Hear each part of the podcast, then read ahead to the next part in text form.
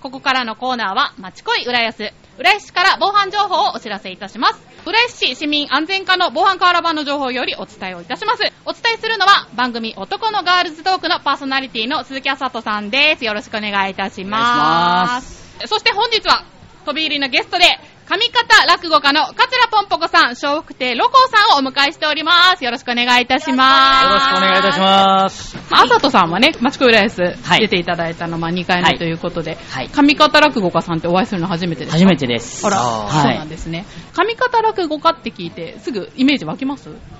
正直あんまりわかんないですね。はい。ただなんかすごいおしゃべり面白い。ツッコミが半端じゃないな。さすがですよね。そそんなことないですよ。切り口がすごいですね。すごいですよね。はい。私でも、夜のマイクはもっと喋っちゃいます。ぜひ聞きたいです。はい。防犯情報についてお願いします。はい。えー電話で詐欺を受けた際は必ず相談を。現在、県内では電話で詐欺が多発しています。市内でも今年1月から3月末までに8件、総額1565万8000円の被害が発生しています。最近では以下のように装って皆様のお金を狙う手口が増えています。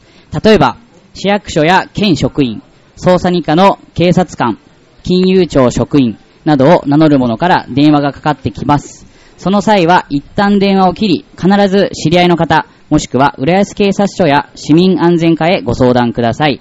また、最近では訴訟を起こすといったハガキや民間企業を装るメールなども送られてきます。そのようなハガキやメールが来た際にも必ずご相談ください。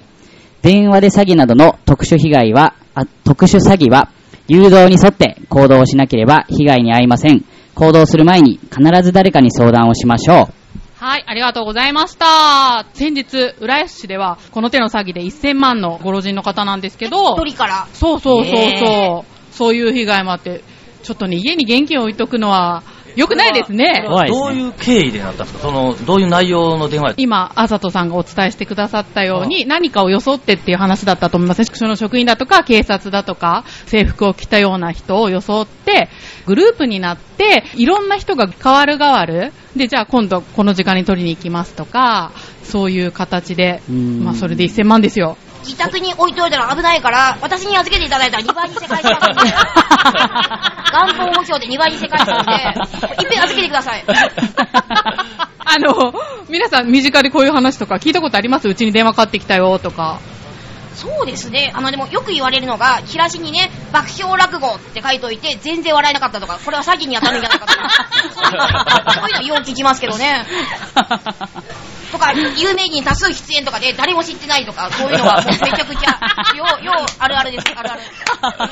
でも昨日ご一緒やった春風亭昇也さんのおじいちゃんかおばあちゃんが多分オレオレ詐欺引っかかって。あ、引っかかったんだ。へーそうですか。どんな内容だったんいや、ですか？わかんないですけど、息子を装ってみたいなんで、お金を何百万ぐらいですかね、やられたみたいな。ああ、でも、ツイッターに載ってましたわ。ツイッターに？ツイッターにへー辛いねー。でも本当そういうのって知ってるのと知らないのと違うから、うんそうやってどんどん情報は公開した方がいいんですよね。あさとさんとかどうですか？僕、中学校の時に、うんあの、振り込め詐欺の電話が来たことあります。えー？自宅に？自宅に。で、お父さんが浦安駅で痴漢をしたから50万円払ってくれ。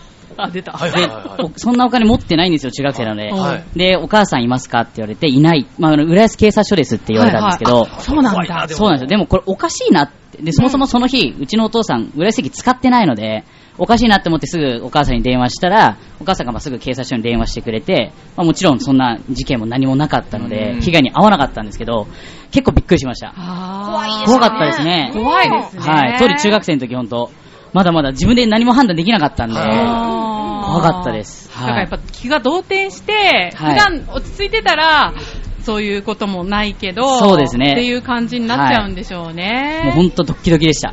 でも、うちの父親だったら、払わないけど、やりかねないとは思います。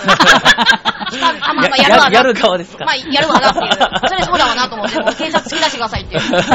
皆さんじゃあ気をつけてくださいね。は、はいいありがとうございました。ということで、えー浦安市の防犯情報をお届けいたしました。防犯情報は浦安市防犯協会のホームページからも見ることができます。ということでなんかちょっとバタバタとなってしまいましたが、この後、あの、八方美人という私の番組で、上方落語家さんお二方のことを詳しくご紹介したいと思いますので、興味のある方ね、ぜひそちらの方アクセスしていただけたらと思います。ということで、マチコイラスは終了としたいと思います。お相手は私、めぐみと、男のガールズトークの鈴木あさとさん、そして上方落語家の桂ぽんぽこちゃん、そして笑福亭ロコさんでした。どうもありがとうございました。ありがとうございました